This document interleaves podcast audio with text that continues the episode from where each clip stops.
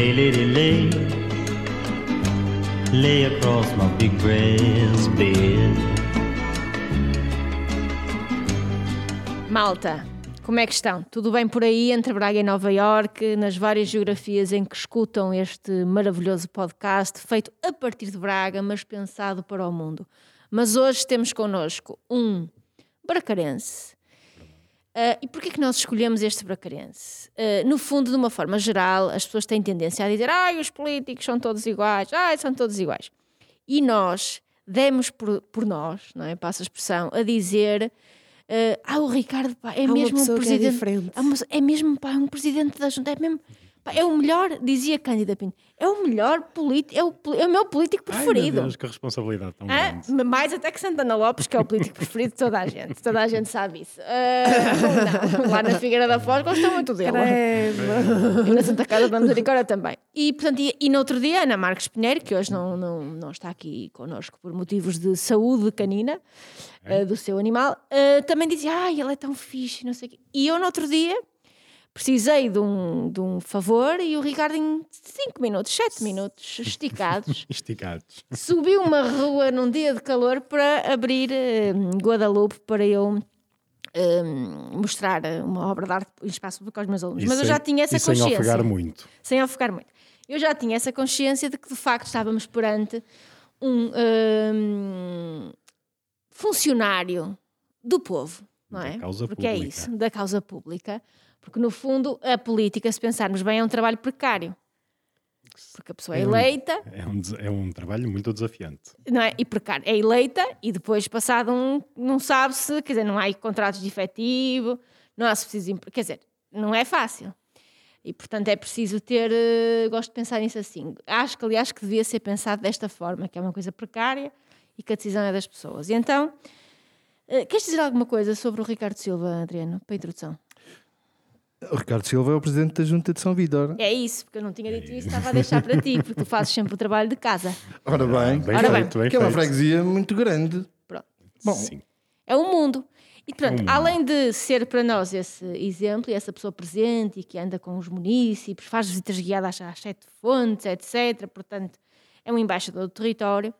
Também teve especial interesse para nós porque hum, nós temos conversado, conversamos recentemente aqui com a hum, Alexandra Gomide, que é da associação que representa de alguma forma a comunidade brasileira, e de repente demos por nós a constatar que aqui São Vítor, que é uma pequena cidade dentro da cidade, uma grande cidade dentro da cidade, tem um mundo lá dentro e por um motivo muito particular, que foi no dia em que se assinalou a luta hum, pelas, contra hum, a homofobia, Homofobia. etc., a Junta de São Vítor fez uma decoração na fachada com as cores LGBT. Epá, e nós ficamos muito sensibilizadas e dissemos: vamos convidar o Ricardo. Nesse dia e noutros dias também. E noutros dias. Aquela fachada já serviu para assinalar. De vez em quando faz luz. Sim. E então, Ricardo, em primeiro lugar, muito obrigada por estares aqui connosco e queríamos começar por te perguntar hum, como é que se dá esta coisa de de repente, provavelmente, hum, e aproveitavas, contavas um bocadinho a tua história, o que é que fizeste, de repente, então vou ser um servente da causa pública. Como é que se dá? Como é que isso acontece? Bom, antes de mais, cumprimentar-vos a todos. É um gosto estar aqui presente neste podcast. Também aproveitar para cumprimentar quem nos ouve, quem nos segue. Acima de tudo, dizer que não creio que a política seja um trabalho precário. Acho que tem outras coisas que compensam o, o desafio que é servir as pessoas.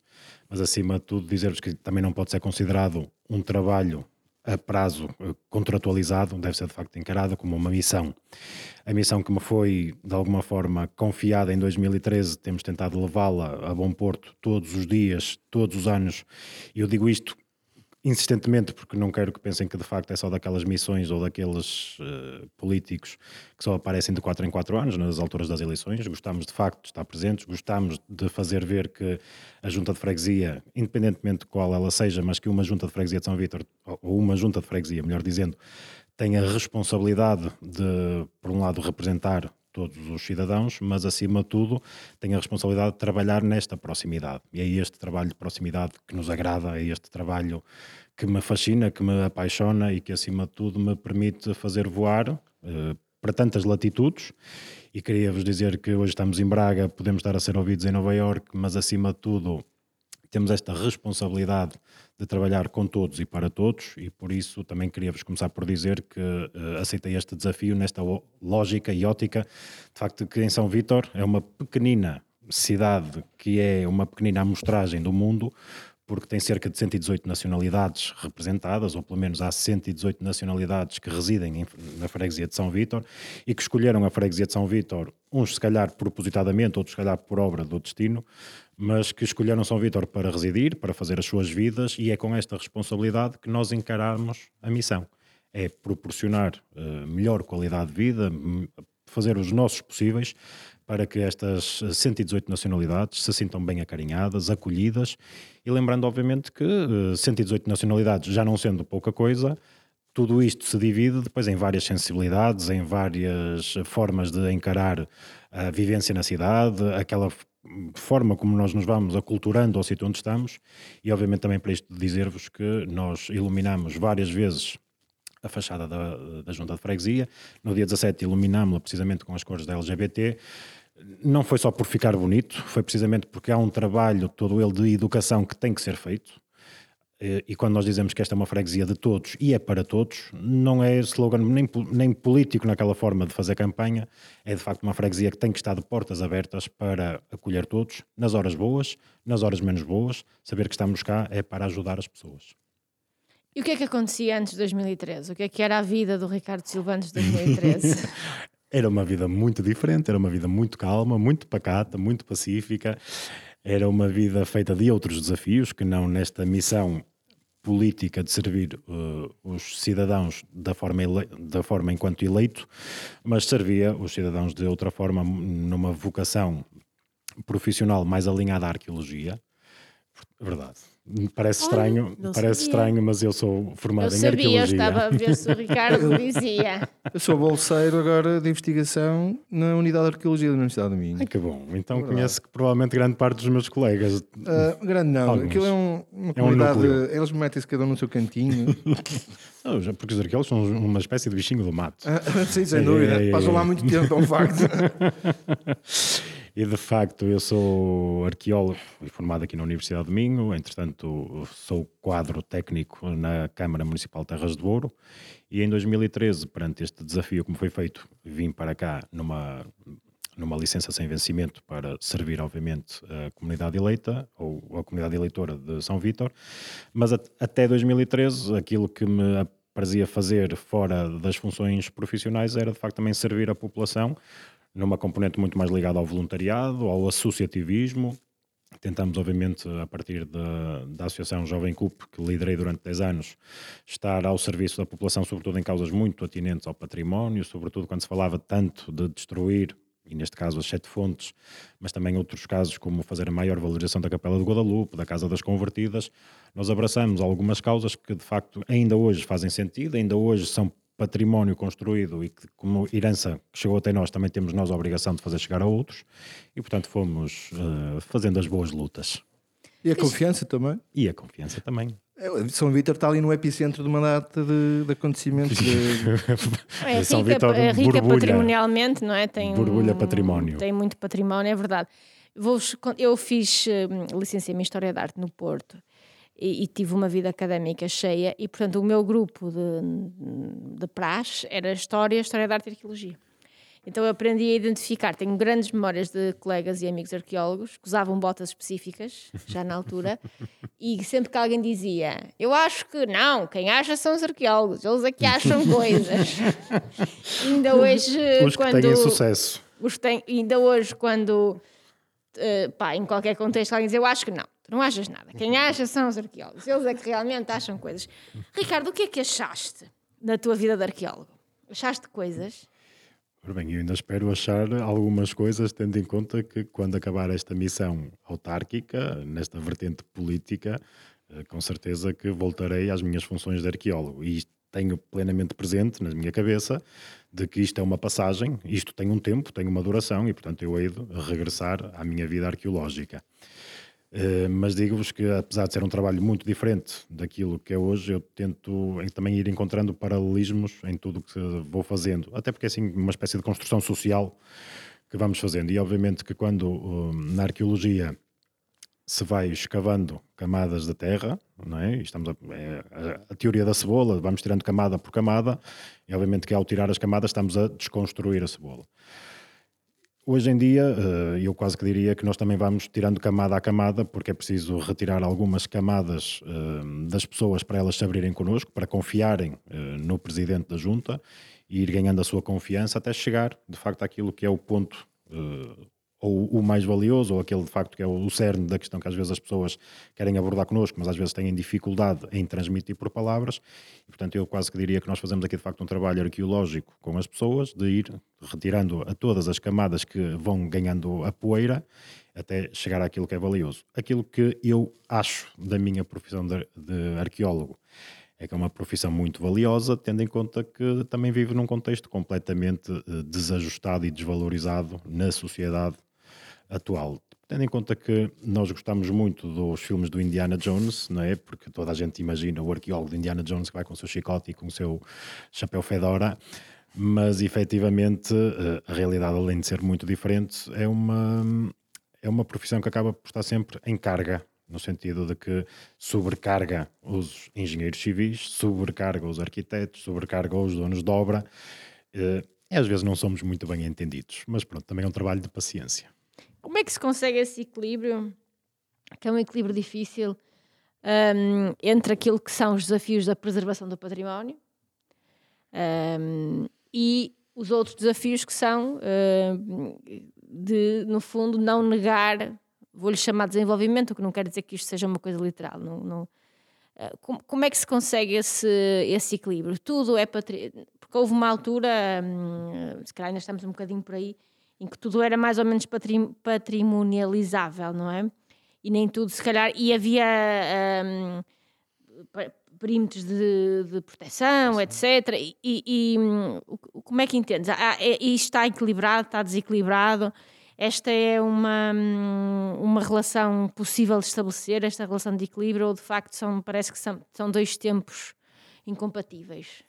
Isto, eu vou fazer aqui um disclaimer. Tudo o que eu disser agora sou o único responsável e, portanto, não, não associa nenhuma classe profissional Claro. nem social. Tendo em conta que tudo o que eu disser agora alguém vai discordar eh, de mim, porque os arqueólogos vão dizer que eu estou a ser, se calhar, demasiado leviano e a sociedade civil, se calhar, vai dizer que eu sou eh, algo fundamentalista. Mas quero-vos dizer que eu acredito numa sociedade de equilíbrios. Eh, Aliás, isto é o que eu tento fazer todos os dias: é criar pontes bem equilibradas, bem sustentadas, para que o desenvolvimento seja muito mais harmonioso. E com isto quero-vos dizer que eu acredito eh, que é possível compatibilizar aquilo que nós encontramos dos nossos antepassados, aquilo que de facto são heranças que podem ser podem ter sido deixadas lá propositadamente ou que hoje podem ter sido achadas por obra e graça, nós dizemos do Espírito Santo, mas um, um feliz acaso do destino.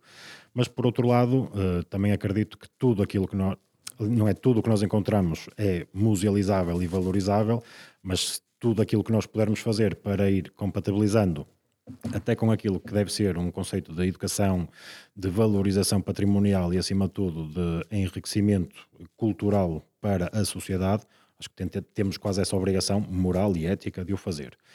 Agora, também digo que nós vivemos numa sociedade eh, que ainda há polos muito extremados e, portanto, sentimos, eu há bocado, há bocado dizia que, sobretudo, uh, quando se quer fazer uma obra pública muito associada à construção civil, uh, quando há, sobretudo, estes, grandes, estes grandes edificações, os aeroportos, as linhas, as linhas férreas, quando se descobre alguma coisa, há sempre aquela versão do epá, isto é para registar e tapar. Isto é para desaparecer rápido, porque senão entrava o desenvolvimento, é anti-progresso. E eu, de facto, acredito que nós, se conseguirmos criar aqui eh, plataformas de entendimento e estas harmonias, nós conseguimos equilibrar os mundos. Nós conseguimos não travar o progresso, mas também conseguimos valorizar o património. Eu sei que isto são coisas difíceis de fazer, mas hoje, aliás, eu acho que isto hoje é mais fácil fazer do que se calhar há 100 ou 150 anos atrás. Nós hoje temos soluções de engenharia, temos soluções arquitetónicas que nos permitem quase casar dois mundos, o mundo do passado com o mundo do futuro e vivê-lo no presente. E eu acho que isto não tem muito segredo, acho que é, muitas vezes é uma questão de diálogos e de boas vontades. Eu nunca mais me esqueço de uma, de uma, uma viagem que fiz a Ceuta, Norte de África, mas que é uma comunidade autónoma espanhola, e de uma biblioteca espetacular que há em Ceuta. E quando estavam com um projeto de arquitetura estrondoso, e quando estavam a fazer o, o- a, a- obra, encontraram as ruínas de uma antiga casa muçulmana. E então fizeram-se ali umas pequenas adaptações ao edifício, e portanto a, a ruína, ela, é, portanto, a biblioteca é, é circular, não é? gira em volta de uma grande ala central, e a ruína da casa hum, islâmica foi preservada, mas não invalidando que se construísse. Então, mas vais às frigideiras do cantinho e também vês lá o chão em vidro com, com pedaços de estruturas romanas, não é? Terá sido provavelmente um dos primeiros modelos de musealização na cidade de Braga, não em contexto público, em contexto privado, que granjeou, obviamente, algum sucesso, se assim podemos dizer, mas que pronto, hoje, efetivamente, precisava levar ali uma adaptação e até ser visto com outros olhos. Mas sim, é um, é um bom ponto de partida. Olhem, eu vivo mesmo à beira da junta de freguesia de São Vítor. Verdade. Mesmo ali ao lado. Mesmo ao ladinho. Então eu sou mesmo testemunha do, do trabalho do Ricardo, no sentido em que nós até nem nos conhecemos muito bem, conhecemos-nos naquela feira de emprego aqui há Exatamente. uns tempos, que até foi através do Rui Pinheiro e da Ângela que eu fui convidada para Verdade. falar nessa feira, estava tudo super bem organizado e até foi, acabou por ser uma ocasião até super simpática e uma coisa muito informal, mas interessante. E foi aí que, que nós nos conhecemos, porque de resto, na verdade, eu sou quase uma testemunha silenciosa deste trabalho que o Ricardo estava estava a, a descrever. Eu gosto muito de observar as pessoas e os comportamentos das pessoas, e uma coisa que, que me dá muito gosto, é a minha formação de base é a parte da comunicação e, e- e letras, eu reparo muito na forma como as pessoas falam, na forma como, como comunicam, é uma coisa que me, que me desperta a curiosidade. E sempre te via interagir com, a- com as pessoas eh, em segundos que eu passava e, e eu ou- ouvia, apanhava a, a linguagem eh, eh, gestual das pessoas contigo e tu com, com as pessoas. E, e realmente as palavras que usaste quando começaste a responder à primeira pergunta que eu associo a ti: serviço, missão, e depois usaste outra, outra palavra que agora não estou recordada, mas que tem a ver com, com realmente construir pontes. E, e isso, efetivamente, uma coisa é alguém dizer que o faz, e outra é todos os dias, todos os dias estar a fazê-lo. Eu realmente admiro quem consegue ter um trabalho destes com tantas pessoas, porque eu já vi N pessoas a falar contigo, a queixarem-se do estacionamento e disto. As pessoas vão mesmo ter com o, com o Ricardo para falar do que as, do que as eh, apoquenta ali na, na freguesia, com certeza de coisas que vêm que podem melhorar ou que podem mudar. Não será nada fácil hum, contemplar todas essas opiniões e, eh, e, e agregá-las, não é? E criar soluções, mas efetivamente eu vejo mesmo isso a acontecer e vejo a acontecer de uma forma. Eu sou uma pessoa muito um bocado intempestiva quando, não, quando vejo injustiças e quando eu sei que eu nunca daria uma boa, uma boa política, porque realmente é preciso essa calma, é preciso essa ponderação e gosto de observar e sempre observei em ti e dou-te mesmo os parabéns porque, porque vejo-te todos os dias praticamente.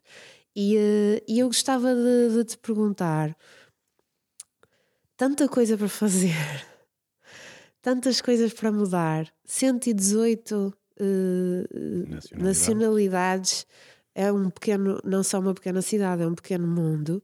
Eh, eu todos os dias saio ali à rua e cada vez vejo pessoas a falar mais línguas diferentes, eu acho belíssimo. Ahm, tanta coisa para mudar, tanta coisa para fazer. Como é que geres a possibilidade de o fazer devido ao cargo que ocupas e o mundo de coisas que ainda estão por fazer? Como é que, como é que se convive com isso? Eu, quando eu digo, a primeira, apetece-me dizer que ainda bem que estamos de máscara, porque eu devo estar coradíssimo aqui por baixo, porque de facto não estou muito habituado a ouvir. eh, Estou a dizer uma, a, a minha eh, verdade, a minha, o que eu, observo agradeço, todos os dias. Agradeço imenso. De facto, esta, esta forma de estar em serviço não se contempla muito a receber palavras mais elogiosas. De facto, estamos, se calhar, ou todos os dias vamos construindo alguma couraça para estar mais habilitados a ouvir reclamações. E, e, de facto, este trabalho de proximidade propicia-se a que as pessoas tenham esta vontade de desabafar as, as inquietações, as preocupações, as suas necessidades Há umas pessoas, de facto, que trabalham connosco de forma mais intempestiva e que se calhar até chegam mais exaltadas e muitas vezes também acredito que este é um papel que nos é acometido, é de saber serenar os ânimos, é deitar alguma água na fervura, é também mostrar às pessoas de que aquele problema, que é um problema, não é o maior problema do mundo, deve ser resolvido, certo, claro, que também precisa de ser trabalhado, precisa do seu, do seu tempo para a resolução, mas que também não é o maior drama do mundo.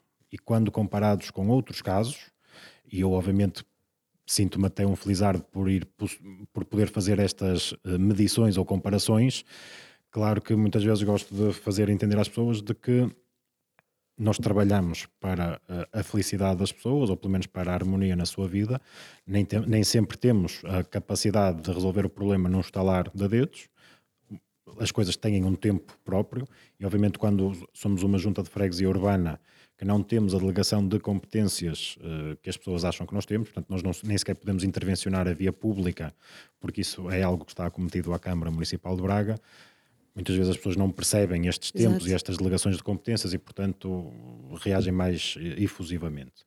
Mas pronto, acho que nós tentamos ter sempre, estar sempre conscientes de que em serviço, para servir o melhor possível, é serenamente, é dar essa paz, essa calma às pessoas, mostrar de facto que trabalhamos para a resolução dos problemas, não temos a solução logo de imediato, mas tentamos procurá-la, mas acima de tudo também quando percebemos que as pessoas nos procuram para partilhar estados de alma e também estados socialmente e financeiramente mais carenciados, que conseguem pelo menos ter, por um lado, alguém que as ouça. E posso-vos dizer que grande parte do trabalho da junta de freguesia, onde eu estou neste momento, não é um trabalho obreiro, daqueles de tapar buracos, precisamente pelas razões que vos dizia, mas vamos tendo esta capacidade de ouvir as pessoas. E muitas vezes as pessoas não procuram o presidente da junta obreiro, procuram o presidente de junta, seja o conselheiro, seja o amigo, o psicólogo, só precisam é de alguém que as ouça. E isto, numa freguesia com 118 nacionalidades, quero-vos dizer que acaba por ser transversal a algum, sobretudo a algumas nacionalidades ou algumas comunidades que culturalmente também se calhar sentem mais próximas de nós, porque também há outras que estão mais distantes e portanto também não têm esta vontade, mas que nós, eu diria que de uma forma mais alargada, as pessoas procuram-nos para serem aconselhadas, para até perceber muitas vezes como é que podem reagir durante num, num, caso específico com um vizinho, com, com uma contenda que tenham, com um problema. Às vezes só o simples facto de cheguei a Braga, onde é que eu posso pôr o meu filho na escola? Isto parece uma coisa tão trivial e tão pequenina, mas que faz toda a diferença na vida das pessoas, sobretudo quando têm que se organizar eh, para depois procurar emprego, porque depois, eh, em bom rigor, Braga não tem uma linha de transportes públicos que seja muito intuitiva, que seja até muito ágil e fácil de, de utilizar, e portanto tudo tem que ser pensado, não diria milimetricamente, mas tem que ser de facto bem ponderado, e portanto é uma forma de servir, é também ouvir e ajudar a aconselhar. Eu, eu acredito até que realmente não até me custa acreditar, mas acredito, se estás a dizer é porque é verdade que as pessoas nos elogiam, mas eh, ou que não elogiam tão frequentemente. Mas uh, acho admirável no, na, com as dimensões que tem aquela, aquela freguesia conseguir ter esse grau de proximidade na resolução de problemas. Acho isso admirável. Isso não é fácil de fazer, não é qualquer pessoa que faz isso. E não se vê noutras freguesias mais pequenas isso acontecer de forma tão sistemática e tão calma e tão, tão uh, predisposta realmente a ouvir. Eu tenho um e tenho a certeza absoluta de que a grande maioria das pessoas eh, tem essa imagem que eu também tenho, se calhar não, o dizem, eh, porque o ser humano normalmente a maior tendência é queixar-se, enfim. Eh, eu tenho muita curiosidade em saber a, a, tua leitura. Quais é que são os grandes dilemas por resolver na, naquela, naquela freguesia? quais é que são os grandes problemas, as grandes lutas? Eu poderia agora precisar, se calhar, de mais dois ou três uh, entre Braga e Nova York para vos falar de todas as preocupações que me assaltam a mim Quais são as que tiram mais o sono e as te fazem sofrer uh, como ser humano que te angustiam mais? Deixem-me dizer-vos que uh, nós podíamos começar agora a falar aqui precisamente das preocupações do ponto de vista construtivo ou aquelas que de facto mexem na vida diretamente das pessoas, que é o, o trânsito, a qualidade do ar, a empregabilidade mas a mim preocupa-me, e, e, e, digo isto sem peso nenhum, porque de facto isto também é o meu dia a dia, é a solidão. A solidão preocupa-me imenso. A solidão da terceira idade é um flagelo que vai-se falando, de vez em quando lá aparece nas notícias, sai à boca dos jornais, mas se é uma matéria que é verdadeiramente trabalhada, não é. Vocês tiveram várias iniciativas durante a pandemia para combater isso? Precisamente porque achávamos que era a, nosso, era a nossa missão ou a nossa responsabilidade era combater, uh, por um lado, esse isolamento social provocado pela pandemia, mas por outro lado, tínhamos forçosamente que dizer às pessoas que não estavam sozinhas. Que dentro deste mundo tão complexo, tão cinzento, este panorama tão denso, que as pessoas viveram com medo, que não estavam sozinhas, que, não, não, que independentemente de estarmos mais uh, geograficamente confinados, não estávamos separados. E eu posso vos dizer que talvez das experiências mais ricas que de levar comigo, independentemente do meu trabalho ao serviço da freguesia acabar este ano ou acabar daqui a quatro anos, é certo que levo comigo nesta experiência de pandemia um, o ir visitar as pessoas, sobretudo a terceira idade. Quando as pessoas me diziam, ah, eu tenho medo de sair de casa porque nem vou buscar medicamentos não se preocupe, estamos cá nós e vamos buscar os medicamentos e levamos, vamos fazer as compras e levamos as frutas e as, as leguminosas e os, e, os não, e os bens menos não perecíveis à, à casa das pessoas, tentando sempre, obviamente, indo ao encontro desta necessidade ou desta primeira necessidade, os bens alimentares, mas sobretudo ouvir as pessoas. E obviamente também não menos verdade que quisemos e cantar os parabéns e disse, tive a oportunidade de eu dizer isto na, numa assembleia de freguesia, é que isto foi uma atividade que nos custou Zero. Foi, eu Zero, acompanhei isso. É? Zero. Mas a beleza disto foi precisamente num dia tão especial para cada pessoa que estariam, algumas delas sozinhas em casa, ter alguém que se lembrou delas, perceberem que elas são importantes para nós e levarmos esta dimensão de dois, três minutos de alegria. E aquilo que mais me tocou, acreditem ou não, além de ir cantar os parabéns e desejar felicidades à pessoa, foi aquele trabalho de rede social que nós construímos não no Facebook ou no Instagram, mas nas varandas e nas janelas. Quando, depois das primeiras vezes das pessoas ouvirem as, os altifalantes a tocar e de ouvirem a, perceberem a dinâmica de cantar os parabéns, quando os vizinhos sabiam, epá, vem aí a carrinha da junta, vinham todos para as janelas e para as varandas e cantávamos num grande coro os parabéns a uma pessoa que eles nem sequer conheciam, mas passaram a conhecer e conseguimos começar a tecer este espírito de boa vizinhança e de comunidade. E, não vos vou mentir a dizer que saía de lá eu saía emocionado porque tinha que sair, tinha que sair emocionado, Sim, porque de facto isto cria emoções em nós que são indescritíveis, que são impagáveis, que se calhar o meu trabalho na arqueologia não me vai voltar a dar, nem que encontre a chave do Coliseu de Roma, mas hum, foi algo que me, que mexeu e continua a mexer comigo, e enfim, é daquelas coisas boas que nós levamos. E ao contrário, levas, uh, levas coisas uh, que te fazem sofrer que te tiram a paz, esse, o dar paz às outras pessoas. Um político, claramente, uma pessoa emotiva que se preocupa mesmo com o, com o próximo. É difícil gerir depois todos os problemas, todas as coisas negativas e não ficar com, com essas dores para ti. Todas as coisas que no fundo não se conseguem resolver. Isso é daquelas coisas que de facto é preciso ir trabalhando o coração enquanto músculo para ir dilatando mas não há corações de ferro, pelo menos o meu não é de ferro, de certeza. Aliás, eu posso vos dizer, quase aqui em jeito de brincadeira, mas sendo verdade, que eu, ao meu segundo ano de presidente de junta de freguesia, as minhas tensões dispararam todas e eu tive, hoje ainda me considero uma pessoa muito nova, mas o meu médico diz que eu nem sequer devia estar medicado para a hipertensão, mas efetivamente sou hipertenso porque acumulo uh, as emoções e as tensões todas em mim. Um, eu também vos vou dizer a verdade que eu sou daqueles que uh, eu levo as emoções para casa. Eu não saio da junta e deixei as emoções todas lá dentro. Não, eu levo-as comigo, fazem parte da minha vivência. Há sentimentos de frustração que muitas vezes parece que nos cilindram durante o dia, ou durante semanas, ou durante meses.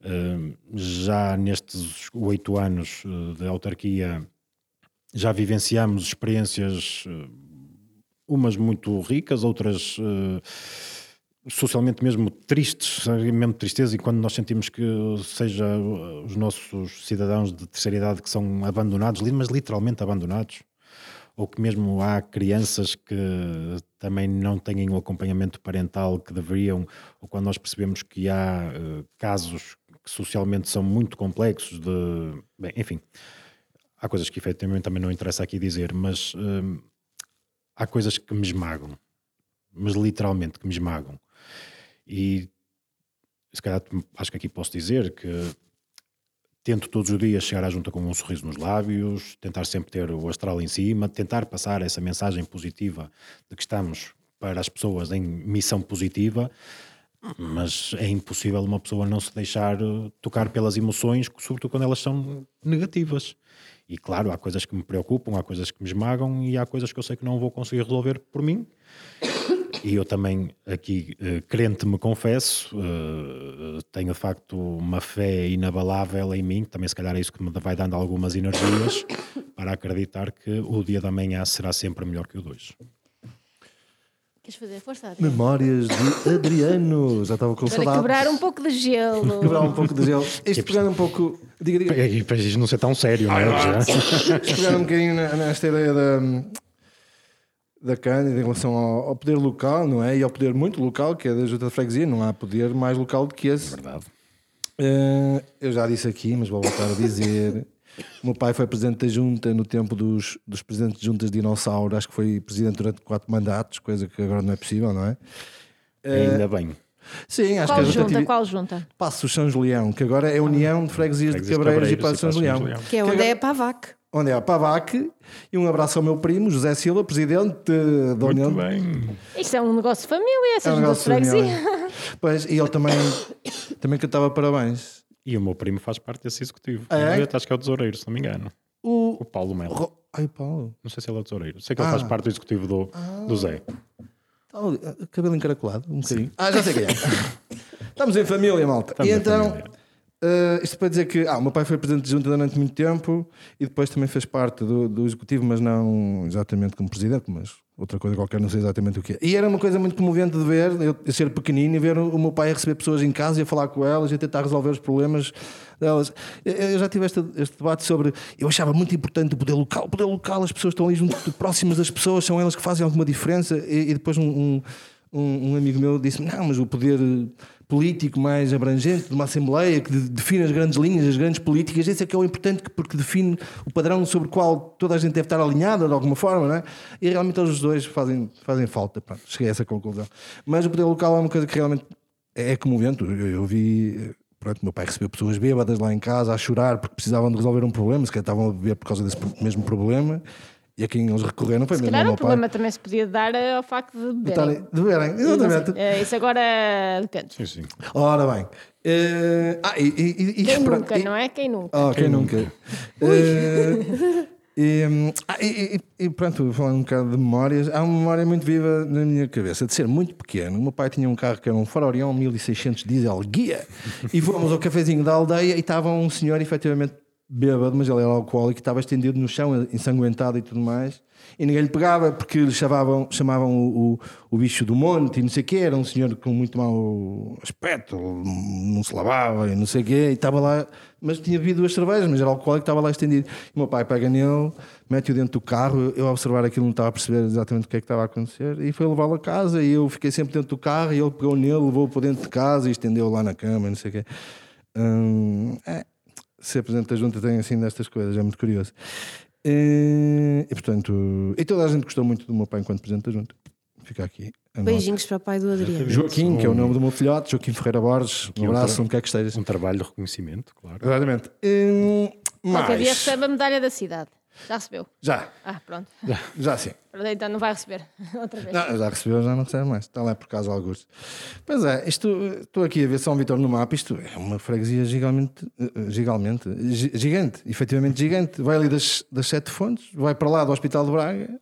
Vai precisamente do Hospital de Braga até aquilo que nós hoje conhecemos como o Edifício Primavera. Ou seja, estamos a falar aqui de norte a sul. Sim, sim. E de E Aniel? nascente vai da Universidade do Minho Metade, Poente metade, até... metade da Universidade de Minho, Metade porque metade sim, é da, da de igualdade. Pois. Até- A Escola de Ciências é, é de igualdade, a Escola de Não, Direito. não, não, não, não, não, não. Não? Não, A medicina. Escola de Ciências e a Escola de Direito são de São Vítor. Ah, ok. Ah, Adriano, Ai, ai, ai. Adriano, Adriano, E a Adriano. Escola de Economia e Gestão. Aí sim, já é Ah, igualdade. ah, Aí sim, muito muito, bem. bem, muito Ah, bem. sim. Trabalho de casa feito. E, ah, estou a ver agora. Ah, Estás a ver o mapa. Depois temos aqui a, a Avenida Padre Júlio como é é? Fragata. Fragata. É uma avenida assim um bocado chata, não é? Divide ali um bocado as coisas. Nós, de facto, temos uma geografia hoje eh, muito ou demasiado marcada pela humanização que nos fragmentou a freguesia e hoje inicialmente iria em quatro, mas hoje é em seis. Uhum. Isto porque nós temos uh, a Padre Júlio Fragata e a, a Avenida Frei Bartolomeu dos Mártires, que espartilha de Nascente para Poente a freguesia, e por outro lado uh, temos a divisão da, João, da Avenida João 21 com a João Paulo II, que divide Norte-Sul. Uhum. Mas depois ainda se acrescentou uh, a Avenida Clermont-Ferrand e a José Moreira, que é a que sobe para o hospital, e que também ainda cria ali outras barreiras uh, que nos tornam geograficamente mais distantes de tudo. Nós sempre que queremos ir a algum lado, temos, parece que temos que andar às voltas, apesar das distâncias serem relativamente curtas. Uhum. Claro que vencer barreiras hoje. Uh, eu, eu, gosto de dizer que nós, de facto, temos que trazer esta humanização à parte política, não é? porque as, as pessoas habituaram-se a ter nas freguesias um órgão de proximidade com quem, de facto, têm esta relação de que vão partilhando, vão depositando as suas preocupações mas é preciso de facto vencer essas barreiras, não só as humanas, mas sobretudo também estas físicas que uh, nós próprios fomos construindo. E estas hoje, deixem-me dizer-vos que se eu há 20 ou 30 anos atrás me parecem que seriam naturais numa fase de crescimento e expansão da cidade, que isto fosse o fruto de uma política de, de fazer crescer a cidade, hoje parece-me que nós já devíamos estar a pensar, já há quase uma década atrás, que devíamos estar a pensar em reformular, requalificar, rehumanizar essas, isso passaria por quê? Estas tem, avenidas. Tem alguma sugestão? Eu, eu tenho. Estas, estas, também são polémicas. Portanto, isto, mais uma vez, é só a minha opinião. Não vincula diretamente a junta de freguesia, nem tampouco. Mas eu, uh, num exercício de quase musculado, era preciso, de facto, por um lado, abrandar as velocidades naquelas vias, porque não, a mim não me faz sentido, e reparem, eu moro mesmo em cima da, da curva da, da Júlio Fragata com António Macedo, portanto não me faz sentido é termos velocidades de, de autoestrada dentro de uma cidade, mas mesmo dentro da cidade. Não é sequer uma via para, uh, periférica, é de facto dentro da cidade. E quando nós falamos de um eixo que é de facto muito procurado, que vai para o Braga Parque, vai para a Universidade de Minho, vai para o INL, vai para o Hospital de Braga, e se pensarmos logo no hospital, estamos a falar precisamente se calhar do sítio mais procurado de toda a cidade, Parece-me hoje incomportável vivermos numa cidade de freguesia que tem velocidades astronómicas e que, mesmo do ponto de vista da qualidade de quem lá reside, de quem mora, de quem vive, ouvir aquele constante zum, zum, zum, isto é do mais irritante que pode haver. E, portanto, aqueles, aqueles passeios que existem são os passeios à face das avenidas são quase falaciosos, quase que nem precisavam de existir, porque ninguém consegue estar lá mais que uns minutos na conversa, não é? Portanto, é preciso rehumanizar aquelas avenidas, é preciso abrandar-lhes a velocidade, é preciso, se calhar, uh, permitir que o carro tenha menos vivência, influência naqueles espaços. E eu sei que isto é um discurso que parece muito redondo, muito bonito, de facto toda a gente quer menos carros, mais pessoas na rua. Sei que depois, quando se tenta implementar estas medidas, há logo aqueles, eh, aqueles movimentos compulsivos de não, estes gajos são malucos, são tolos, estão a, a tentar tirar os carros e onde é que eu vou pôr o carro? Lá está, eu volto-vos a dizer, eu acredito numa sociedade de equilíbrios, em que tem que se procurar as harmonias, eu sei que elas são difíceis de encontrar, tenho vivido ao longo destes anos todos estes processos de, de opinião compulsiva nas, nas, áreas, nas áreas mais ou nas zonas 30 da macro da Torre Europa, e portanto eu acredito que muitas vezes as más opiniões muitas vezes nem são fundamentadas porque também da parte de quem, as, quem faz estas transformações, estas requalificações, tem um déficit de comunicação. Porque se calhar estes processos bem comunicados, até atempadamente, não, não ser ali, tipo, explica-se na segunda para começar a obra na terça. Não, se isto for diluindo no tempo, com algum espaço para que as pessoas também assimilem e mostrar visualmente. Hoje em dia é tão fácil mostrar sim, os 3Ds, claro. uh, pôr a informação dentro dos olhos das pessoas acho que isto é tão importante. É uma coisa que nós ainda não sabemos fazer. É, parece que estamos, estamos sempre com medo de hum, lidar com as nossas próprias decisões. Sim, sim. É um bocadinho isso que eu sinto. Ricardo, hoje estava a ter uma conversa de manhã com uma amiga que, está no, que nos ouve de Luxemburgo, Margarida Gênio, um beijinho. E ela estava a definir o tema da tese de mestrado dela e estava hum, a escolher um conjunto de territórios, um deles será Braga, que no fundo são territórios muito, muito diversificados do ponto de vista das geografias de proveniência dos cidadãos e de que forma é que os equipamentos culturais conseguem, uh, e patrimoniais, conseguem trabalhar para que todas estas pessoas, e em São Vítor são 118 de sítios diferentes, se sintam, ou seja, se sintam a, a chamada identidade. Como é que se faz educação patrimonial, que é uma coisa de, de apelo tanto à, às origens, à história. Como é que se faz educação patrimonial para uh, uma diversidade tão grande? Porque vocês fazem isso, da freguesia. No outro dia vi uma fotografia do Ricardo a fazer uma visita em, nas Sete Fontes. Como é que se faz educação patrimonial? Como é que se cria identidade para tamanha diversidade? Deixem-me só fazer-vos aqui uma pergunta para depois ver se isto tem algum contexto. Quando vocês vão para fora, quando viajam, o que é que vocês procuram ver? Património, museus. E o Hard Rock Café, tens que admitir isso, Helena. Eu vou aos Hard Rocks Cafés, é verdade, vou, porque eu gosto de música e gosto de ver, mas eu procuro ver museus, património, lojas, gastronomia. Estou pouco interessada, interessada em ciência e em autoestradas. Cândida. Olha, cafés, restaurantes, lojas, clubes de música, assim, coisas mais underground. Mas património, como é óbvio também. Pois eu quero ver o que há lá, não é? Aquilo que provavelmente é aquela característica daquele sítio. Pois, é mais isso, não é? Senão ficava em casa. Aquilo que eu tenho para dizer relativamente à freguesia de São Vítor é que nós somos uma freguesia que tem um potencial imenso. Nós temos de facto muito património, ainda que grande parte dele seja uh, muito semelhante do ponto de vista da sua configuração. Temos, obviamente, muito património religioso, mas também, não menos verdade, temos aquele que é um complexo de engenharia hidráulica que tem que fascinar qualquer pessoa, porque nós ali vamos às sete fontes e vemos a água a brotar das rochas e vemos como é que sem compressores uh, elétricos nem movidos a gás, a gás óleo ou qualquer outro tipo de combustão, como é que nós como é que o homem do século XVIII conseguiu perfurar as entranhas da terra e eh, levar água durante 4 ou 5 quilómetros até o centro da cidade. Mas depois temos os testemunhos da, da Fábrica Confiança, que foi tão somente a fábrica mais é importante. É a freguesia com todo o património polémico bracarense. Basicamente. Já não bastavam 118 nacionalidades, não tem todo o património polémico. Temos quase 118 monumentos, também eles polémicos por cima. Esta é uma brincadeira, mas aquilo que eu acredito é que São Vítor tem um potencial de qualificação para, pela educação para, obviamente, uh, promover mais cultura. E eu, efetivamente, sou daqueles que acredita que não deve haver muita cultura sem educação e não há educação sem cultura. E isto é sempre daqueles uh, chavões que, se calhar, os políticos também gostam de dizer, mas na hora da verdade políticos gostam muito de ir pela parte desportiva e se calhar pela parte das, ou das ciências ou da economia e esquecem-se estes pilares que eu acho que são tão importantes naquilo que é o nosso autoconhecimento. E porque em bom rigor nós quando fazemos visitas temos sempre a preocupação de fazermos visitas para os de cá, porque os de cá têm que ser os melhores agentes de defesa do património e só se consegue defender o património que se conhece e que se ama, que se, com, com aquele que nos envolvemos e, portanto, por isso é que nós fazemos muitas visitas às Sete Fontes, ou, ou, à, ou à Igreja de São Vítor, ou, ou à Casa das Convertidas, ou à Capela de Guadalupe, porque achamos de facto que, primeiro, uma, é quase uma espécie de missão de responsabilidade social, dar a conhecer aquilo que é nosso aos nossos. Mas depois também temos esta vertente turística, dar a conhecer aquilo que é nosso aos outros. Aquilo, para que eles também se apaixonem, que levem esta marca identitária de Braga. E com isto quero-vos dizer que há aqui um trabalho imenso para fazer. Por um lado, consolidar uma estratégia de mostrar o nosso património, porque nós em Braga ainda temos quase uma visão paroquial de que o património está no centro da cidade, no intramuros, que é a sede de Braga, o Arco da Porta Nova, a Praça do Município, e depois agora com um bocadinho de jeito enfiamos-lhe o Bom Jesus, o Sameiro e a Falperra, e esquecem-se que temos mais para mostrar.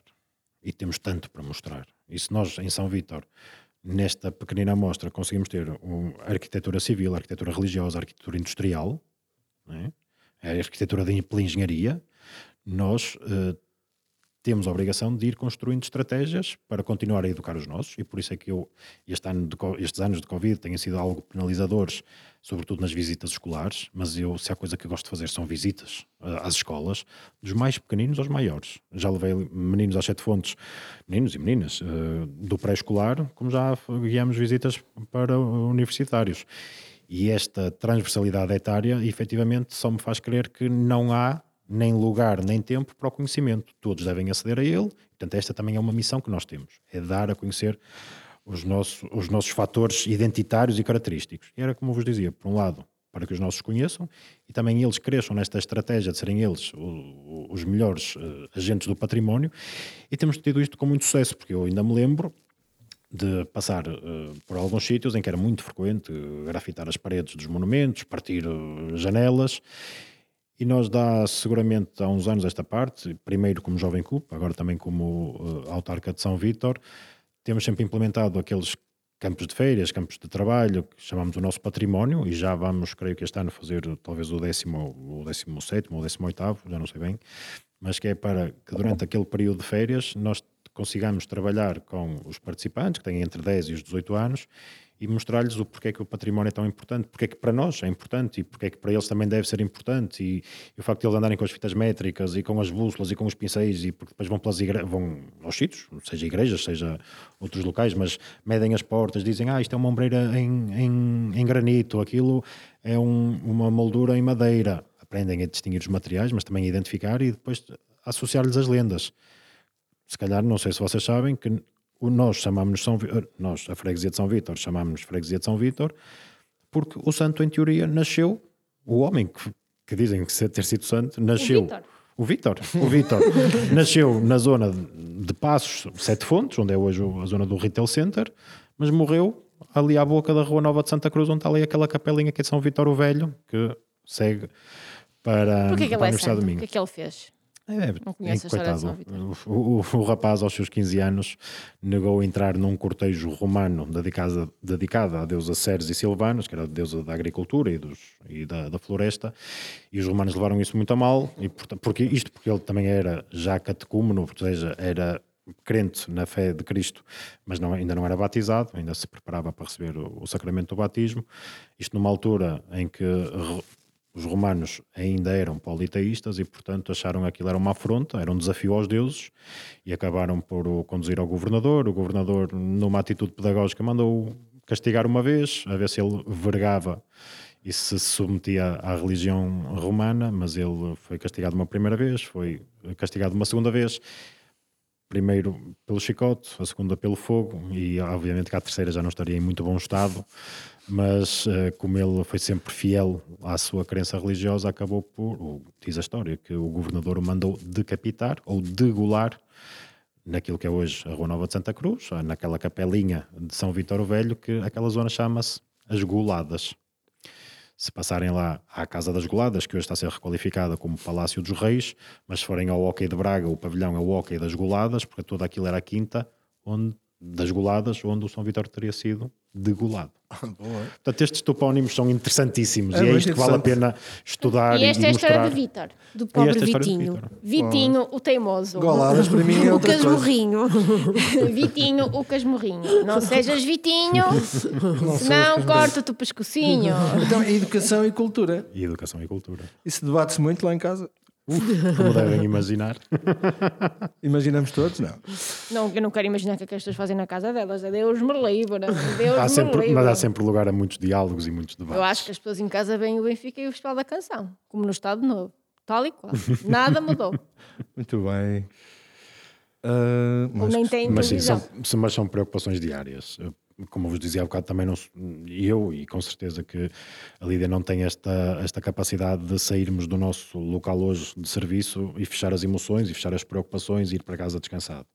E como devem imaginar, obviamente, quando nos eh, sentamos, eh, seja à mesa, seja no sofá, vamos partilhando o dia a dia, as preocupações, aquilo que nos assalta, aquilo que nos eh, de facto mexe connosco e às vezes temos conversas para muito tempo. Ah, muito bem. Porque também é, é desta salutar eh, diferença de prismas que nós muitas vezes vamos vendo também eh, sobre, sobre outra forma os mesmos problemas. Estão no meu top de casais favoritos. Eu tenho um top de casais favoritos. Top? É Não, Eu, se não soubesse que eles eram um casal, eu acho que descobria hoje. eu, eu descobri muito Somos muito casualmente. recatados. Descobri casualmente. Não, mas, um vocês top- realmente têm muita coisa em comum. A forma de ser, a forma de estar, de, de defender as causas, aquilo em que acreditam. São duas pessoas bem bonitas. Vá. Vá, muito Estão obrigado. muito bem. Estão no meu top, porque eu tenho um top de, de, assim, de pessoas que eu digo: estas pessoas dizem que há esperança. Há a Esperança e eu tenho este top. Também estás no, no top com a tua moça. Estás ótimo. Esperança no mundo? Ah, caramba. No top da Esperança também estás, Epá, eu às vezes Adriana. não tenho, não tenho esperança nenhuma. Felizes os que acreditam sem terem visto. Mesmo, mesmo. Adriano ficou tão mal isso agora, ainda bem que n- nem, não, mas estamos não- em direto, senão Mas, ias eu- mas comer. por culpa minha, mas por culpa minha. Francisca, nós depois lá em Figueira de Castelo Rodrigo mandamos este gajo à piscina. Vestido, vestido, e sem ser bêbado. Ora bem, eh, já estamos a dizer disparados, mas também foi, tão, foi, foi bom isto. Foi ótimo. Pessoas lá em casa, valorizem os vossos heróis do dia a dia. Elogiem, não critiquem tanto. É isso, os vossos heróis do dia a dia. Deem Bonito valor a isso. quem está todos os dias a Eu nem sei quem é um o meu litro. presidente de junta. Aliás, uma vez liguei Ah, para a ok. junta, uma vez liguei para a junta, porque quando eu vim morar para Braga, a minha rua não tinha caixotes do lixo. Ora, eu que sou obsessiva compulsiva com a e limpeza, fui logo calhar à Isto rua que não tinha caixotes. É uma reclamação muito comum. E liguei para a junta e a, pessoa da junta diz-me: Eu acho que a sua rua já não é tenões, que é igualtar. A preocupação não foi resolver o meu problema, foi preocupar. Foi chutar para cá. Foi chutar-me para a junta do lado e dar desculpe, que eu verifiquei, eu verifiquei, eu sou de Tenões. Espera aí, deixa-me confirmar. Ah, sim, realmente. Eh, Está previsto nas próximas semanas os caixotes do lixo, boa tarde. A minha rua tem Como caixotes assim? lixo a mais. Mas agora já temos muitos. Até temos... E começam a, a- a- a esvaziar aquilo para os caminhões cedo, às 7 Alguém da já foi ao Facebook de Adriano? Ver as minhas queixinhas. As pareço um velho. ele queixa-se dos caixotes São de lixo e daqueles, é? pe- daqueles pinos. Como é que aquilo se chama? Aqueles pinos da rua. os Os pilaretes. mecs. Os pilaretes. Os mecs da rua dele. Queixa-se Onde é que disso. qual é a tu não tens idade para isso, rapaz. Pois, Max queixam- Minos. Eu pá, acho que aquilo é maxi novo para te estares a queixar dessas coisas. Aquilo é maxi sexy. Maxi Sessi. Opá, mas eu tenho a mentalidade de um velhinho já. E tu também és nova para te estar a telefonar para a junta Não, mas os caixotes do lixo faz-me falta, então não é? Olha, eu já nunca tenho. telefonei para. Ah, não, fui lá- eu fui lá uma vez à junta porque eu estava à procura. Mas tu tens o melhor presente de junta, porque é que tu vais ligar para a Atenção. junta? Não há problemas Uma coisa, acerca ali, uma, uma coisa acerca ali de, de São Vítor. É lá. Uma, uma potencialidade. Uma potencialidade. Aquela rua tem imensos espaços vazios. Qual rua? Aquela Lojas rua, eu andei à procura, eu andei à procura porque eu queria eh, trazer o meu ateliê para ali. Tinha vários espaços que me interessavam. Eh, e era difícil encontrar os donos, era difícil saber como é que se podia arrendar aquele espaço. Mesmo para nós, eh, deixem-me dizer-vos que é mesmo muito complicado. Sobretudo quando falamos de casas antigas, estamos ali a falar de casas mais que centenárias, que muitas vezes passam de geração em geração e nem, todas os, herde- nem todos os herdeiros se vão entendendo.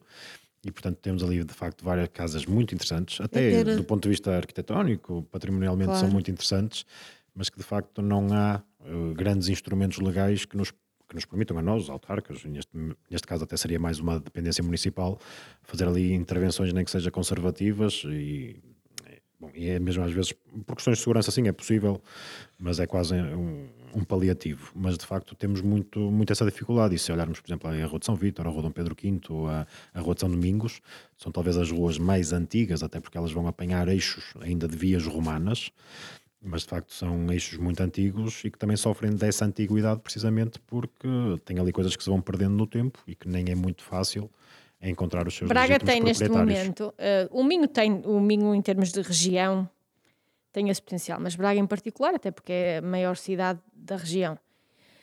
Eh, pelo preço, comparativamente com Lisboa, Porto eh, e outras cidades, Guimarães, que é muito mais caro em termos de parque habitacional, tem algum potencial, por exemplo, de atrair criativos, malta que quer montar os seus ateliês, os seus estúdios, os seus gabinetes. Portanto, deixo aqui o desafio para São Vítor fazer esse inventário de espaços, porque eu conheço malta que quer vir é para o Minho, é quer sair do- do- dos grandes centros urbanos e quer vir trabalhar para o outro lado, porque tem qualidade de vida, porque é mais barato e acho que esse é um potencial que a cidade não É deve excelente desperdiçar.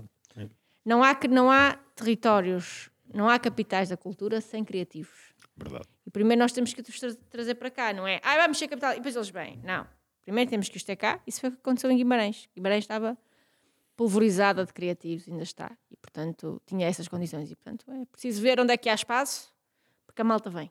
Ah, e como é que se abre a Capela de Guadalupe? Porque aquilo está sempre fechado. E é um, é um espaço tão grande, cheio de Ligas ao árvores. Ricardo. É, mas aquilo não é da igreja. Ligas ao Ricardo. E o Ricardo, foi isso que aconteceu a semana passada. Liguei Mas ao aquilo Ricardo estava bem e ele era foi aberto lá. todos os dias. Sabem aquilo- que a igreja, se não for uma construção humana de homens, de facto perde-se logo o seu conceito de igreja, não é? Se, for, se nós acharmos que é uma coisa muito divina, de facto é, torna-se difícil abrir as, as portas. Agora, por isso é que a Helena tem, tem a facilidade de, Liguei ao som do telemóvel, e abriu a porta. Abrir as portas de. Guadalupe. Mas isto para vos dizer que esperamos agora muito em breve ter esta possibilidade de pelo menos durante dois dias à semana, até porque há aqui um protocolo da Irmandade que gera o espaço, que é a Irmandade de Guadalupe, com- juntamente com a Arquidiocese, de ter o espaço aberto e de fruição gratuita para precisamente para potenciar o conhecimento da capela. Enquanto isso não é possível, obviamente que basta contactar a Irmandade, que tem, tem o site, tem o Facebook, mas eh, também a Junta de Freguesia, fazemos esta, essa ponte de ligação e teremos todo o gosto em acolher as pessoas lá. Haha, vês? ligas. Ah, eu queria No meu caso, todos os demorou- dias. Uma pessoa entrava. Imagina, tinha uma aluna cansada. Ela descansou e, e foi o tempo suficiente para aquilo estar aberto. Porque a juventude hoje cansa-se muito. Ah, eu não, não, vou vai começar a queixar, senão começo-me a queixar Não, muitas coisas. velhinho, Isto é um feel good program. Hã? Ricardo, obrigada por teres Obrigado, vindo. eu. Foi Foi um gosto. Gostamos muito. Espero que sirva de exemplo. Ah, Não e, e só- mais 4 anos, não? Posso-vos responder no próximo podcast. Ah, Adriano. Não sabe. Pois, Mas há, há recandidatura? Pois não sei. Ah. Nesta fase não vos consigo Não, dizer. não. Está à espera de convites? Assim, Convites, pá. Porque é assim, o Biden, o Biden agora vai ouvir isto lá em Nova York. Bernie Sanders. Washington. Bernie Sanders forever. Biden, Eu quero, eu quero é o Bernie. Sanders. presidente, vai ouvir até lá um tipo Ricardo. Então. Oh, Ricardo. E vai ligar para São Vitor e vai mandar para a You- Casa Branca. Michigan? Ricardo, I give you Michigan, it's yours. Pronto, e vai ligar para aqui para o Ricardo ir para lá. Portanto, É agora isso. temos que esperar o impacto deste podcast, que toda a gente sabe que o Biden ouve. O próprio Obama está, no podcast dele, está a um debater-se connosco. seguidor. E ele é pago. A peso de ouro para fazer aquilo. Está E nós lá não. aquilo nas barras, nos gráficos do Spotify, aquilo está renhido. Está renhido. Portanto, agora tens que dar tempo, Adriano. Aliás, a Valeu. ideia era esta: era agora ver se o Biden liga. Valeu. Ficamos à espera. Esperemos para ver. Vamos ver. Porque o Trump já não pode telefonar porque ele agora está bloqueado. Nem, nem telefone lhe dão Não agora. lhe dão, não pode ligar para ninguém, bem. pode mandar pombas. Yeah. Malta, até para a semana. Foi obrigado. espetacular. Foi um Ricardo, gosto obrigada por teres Muito vindo. obrigado. Foi espetacular. Eh, Gostamos muito de ter cá. Espero que era isso que eu ia dizer, que eh, sirva de incentivo, inspiração. hum, que hum, se é possível eh, nós que somos céticos vermos um político assim, portanto é só seguir o comportamento e poderão também ser eh, vistos desta forma. hã? Não tivemos muitos políticos aqui neste podcast. Está muito até Opa, baixo em a termos de político. responsabilidade. Baixo Ah, e, e, e dois moram logo na mesma casa.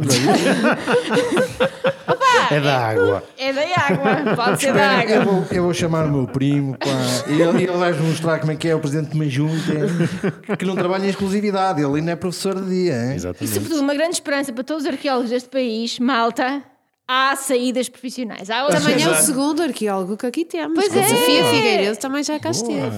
Muito bem. A nossa Indiana Jones. Também Braga, Braga Romana. oh, caramba, precisamos aqui de arqueólogos para falar sobre esta grande herança que nós temos aqui romana. Não é Temos muitas heranças. Oh, Muitas heranças. Vamos lá, malta. Obrigada, até para a semana. Beijinhos, até para a Obrigado. semana.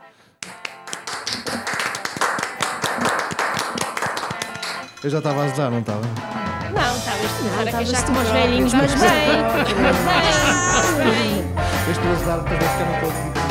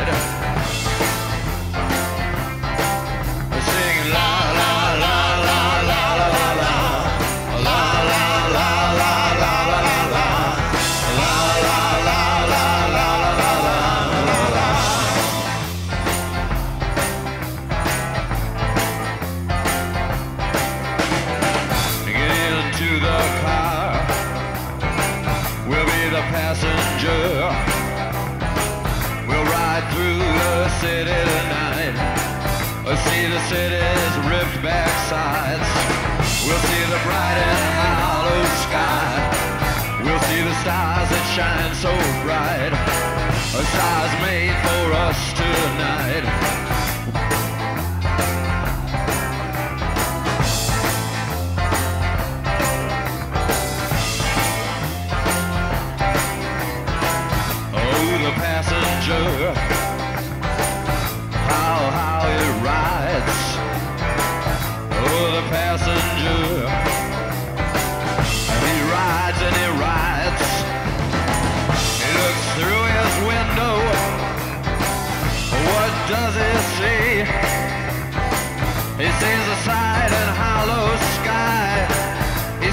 stars blow out tonight.